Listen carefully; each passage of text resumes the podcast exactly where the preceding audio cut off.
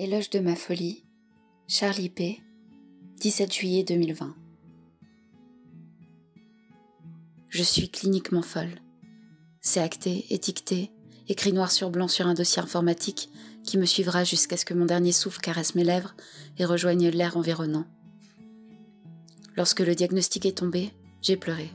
Ce diagnostic, c'était comme me dire que ma vie était finie, que mes souffrances seraient éternelles. Oui, mes souffrances sont là, elles sont vraies et pourtant maintenant, je me fiche de ce diagnostic. Certes, il explique pourquoi je ne suis pas productive comme cette société le souhaite, mais je me dis que pour moi, il ne vaut plus rien. Il m'a juste fait me rendre compte que je n'étais pas un élément souhaitable de la société parce que je ne corresponds pas à ces critères standardisés, que je ne serai jamais un des vôtres. Il dit surtout à vous que je ne suis pas votre semblable. Il invalide mon existence comme étant quelque chose de trop différent, trop décalé, trop anormal. Quelque chose à corriger, un bug dans la matrice. Que mes sentiments sont trop intenses, ces éclats d'arc-en-ciel changeant au moindre événement qui clash avec les monochromes de votre monde bétonné. Comme si on pouvait trop vivre. Cela vous dérange, cela vous bouscule, comme si mes émotions sont des choses impudiques, une tâche souillant votre bienséance. Vous pensez trop, vous ressentez si peu. Je pense beaucoup, je ressens tellement.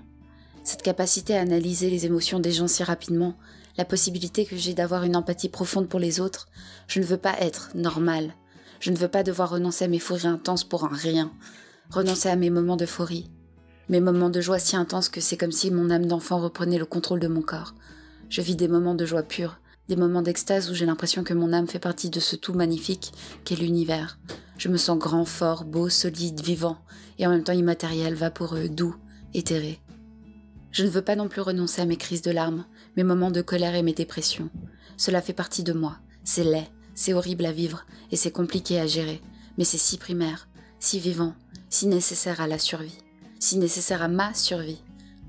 Mes émotions me disent ce dont j'ai besoin, comment je me sens, si je suis respectée. Ce ne sont plus un fardeau, mes émotions sont belles. Elles montrent que je suis là, que j'ai des désirs, des besoins, des choses à dire, que je suis en vie.